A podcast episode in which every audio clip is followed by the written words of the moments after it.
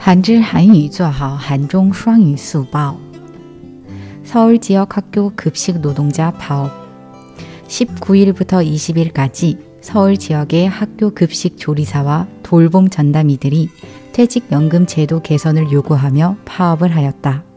하지만 서울시 교육청과 의견 조율이 잘 되고 있지 않는 것으로 알려졌다. 이에 학교별로 빵과 떡 등의 간단한 식사를 제공하기도 하고 도시락을 챙겨오게 하기도 하였다. 首尔地区学校供餐劳动者罢工。